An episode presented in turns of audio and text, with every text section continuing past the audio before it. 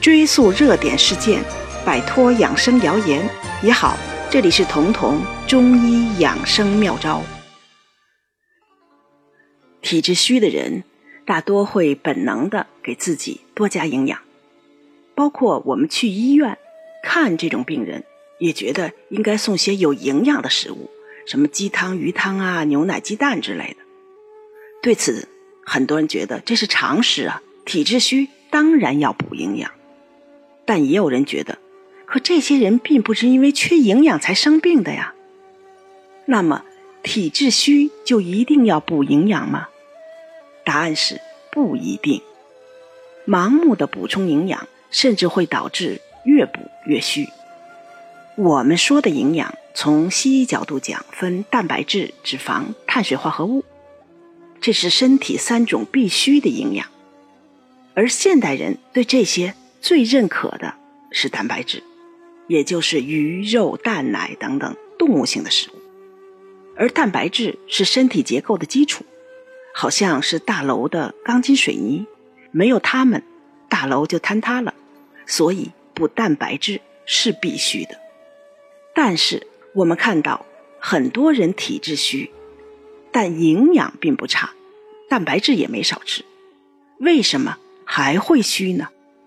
这就是因为他们的身体没有吸收营养的能力，因为蛋白质的吸收使用是需要能力的，而这个能力就是中医说的脾气。如果单纯的甚至过度的补充蛋白质，而没有建设脾气，营养吸收不了。就会引出新问题，这在中医就叫做痰湿，在西医叫代谢废物。那么在脂肪、碳水化合物和蛋白质这三大营养物质中，最容易引起痰湿的是脂肪，其次就是蛋白质。相比来说，碳水化合物，也就是说现在人很多人说的碳水，或者说我们说的粮食、淀粉。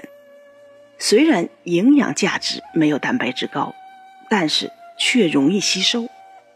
一来不会因为吸收而累到身体，二来因为吸收率比较高，对体虚的改善也未必就比吃蛋白质要差。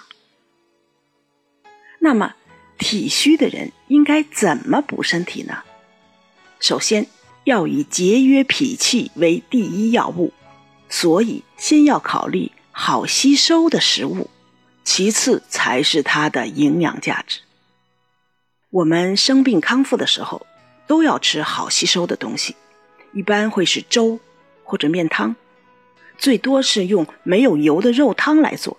这在《伤寒论》里早就给出了说辞，所谓糜粥调养，而不是肉汤调养，不是说喝鸡汤、鱼汤之类的，因为粮食。碳水化合物是入脾经的，它们在胃里的排空时间很短，所含的营养可以最大限度的吸收。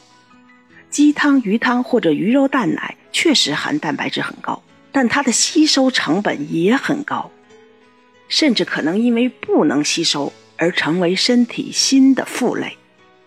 当然了，单纯的消极的绝液脾气不是解决办法。还要积极的健脾，使身体具备吸收营养的能力，这样才能真正的改善体虚。那具体的办法是什么呢？除了每天要保证半斤左右的碳水化合物，这是中国居民膳食指南给出的建议，也就是说你要吃到至少三四两，甚至到半斤的粮食。这才能维持最基础的健脾作用，因为我说了，粮食都是健脾的。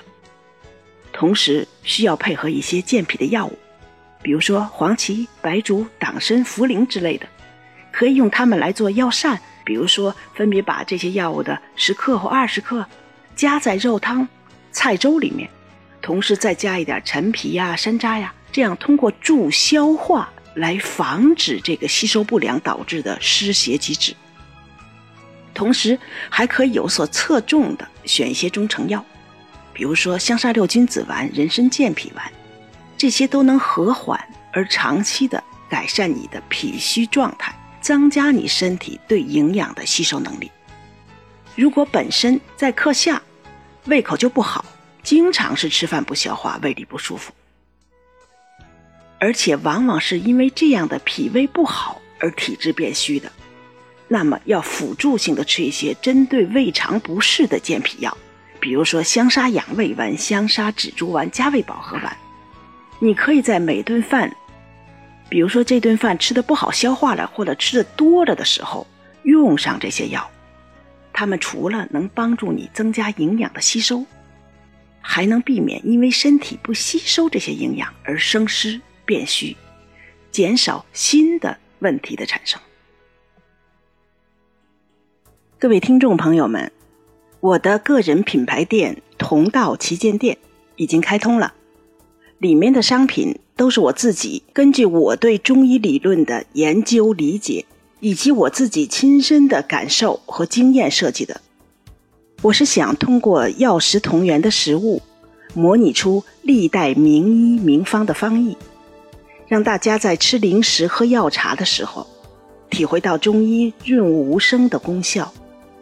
这就是我开这家微店的初衷。非常幸运的是。这个想法被大家接受了，其中同道的红豆薏米芡实茶、阿胶桑奇膏还有八珍丸，上线当月都是销量过千的，甚至在第一天上线的时候，因为同时下单的人太多，居然把系统搞瘫痪了。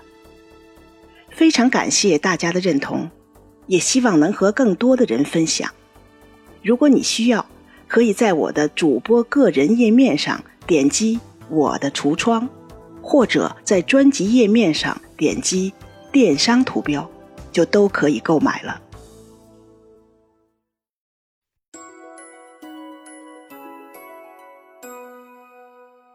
本节目由健康新同学、博吉新媒联合出品，喜马拉雅独家播放。